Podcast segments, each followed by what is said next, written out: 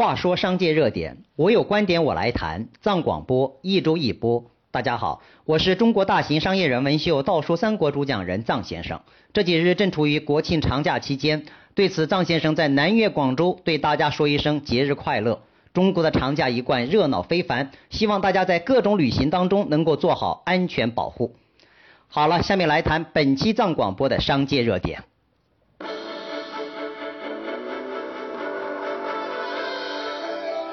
首先来谈一谈中国恒大。九月二十八号，恒大闪售奶粉、粮油和冰泉等业务的消息，成了国庆前夕快消品行业的一枚重磅炸弹。当天呢，中国恒大公告，公司全资附属公司恒大集团和其他的附属公司分别与不同的独立第三方订定协议，以约二十七亿元的总代价出售粮油、乳制品和矿泉水业务的全部权益。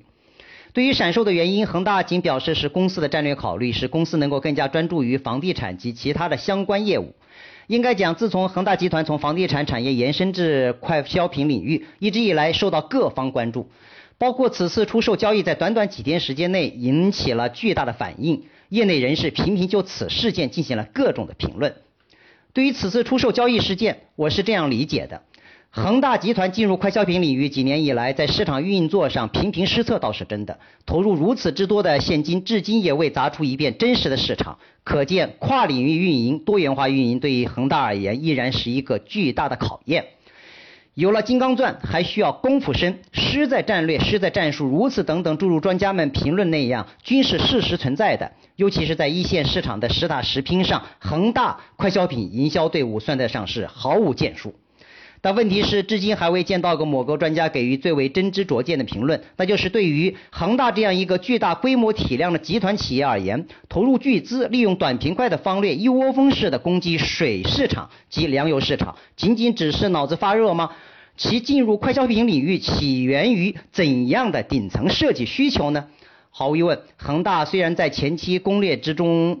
失策，但不可能放弃已经预谋许久的快消品江山。尤其它的最大的收获就是垄断了相关的稀缺天然资源，比方说天然水资源、大农业天然资源。恒大进军快消品领域看似严重失措的背后，隐藏着一只有力的成功的大手。当然，大家可以将其理解成为魔爪。有了资源性的垄断，这个魔爪即便失策，也可以实现进可攻，退可守。从某种意义上而言，恒大快消品市场运营失策的背后，隐藏着企业经营未来导向的顶层设计工作的成功。所以啊，对于财大气粗也不缺乏合作资源的恒大企业，莫名其妙的将快消品业务突然间被几间不知名的企业收购，必有蹊跷。可见恒大有着另一种野心，至少并未放弃。可以预见呢，恒大的最大目的是希望通过将不同于房地产品类属性的消费品品类，通过剥离方式夺离于恒大原有体系，如此更容易实现慢节奏的深耕细作，也可以同步训练与恒大团队与众不同的团队力量。简而言之，就是暂且托管，时机成熟再收回。企业的顶层设计在当下市场经济活动当中。对于任何一间企业均为根本，唯一的区别在于企业体量大小的不同，导致经营耐心等级有所不同，就看如何选择了。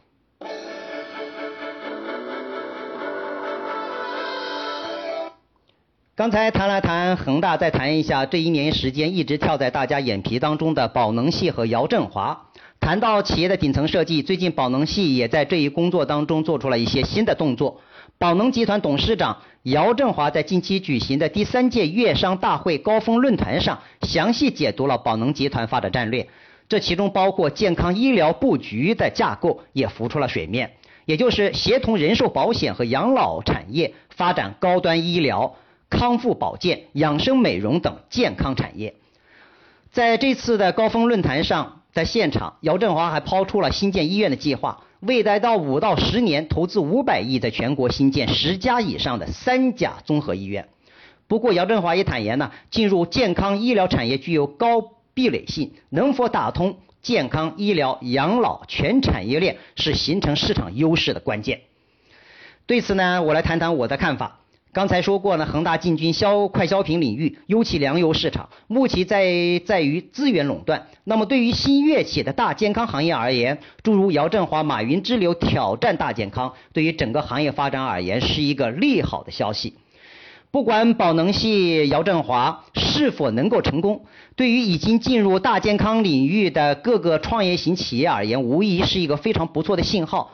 在这样的领军式企业及资本的进入，无疑是在壮大大健康市场。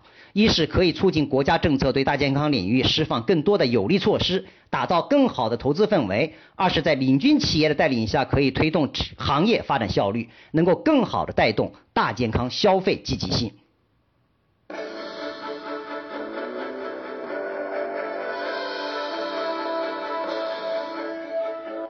前几天看到一篇文章，讲的是一些实体民营企业二代接班的话题。这篇文章的标题啊，就是“民企二代接班热涌，谨慎的他们不谈金融和创业”。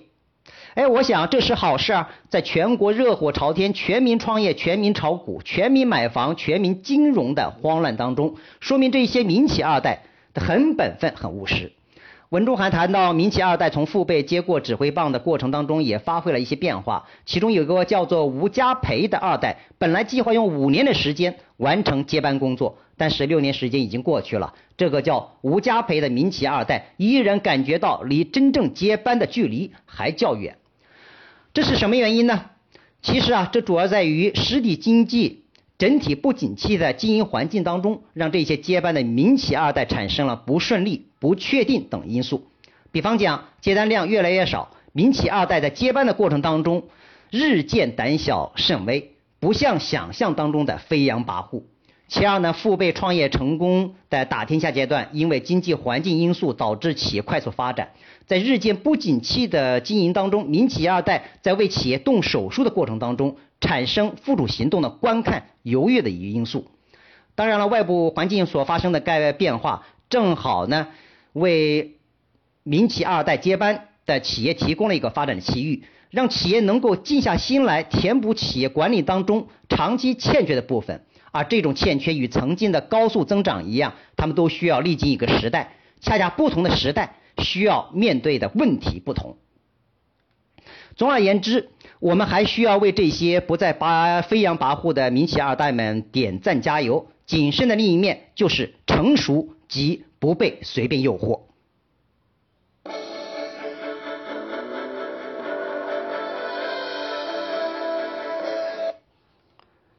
话说商界热点，我有观点我来谈。藏广播一周一播。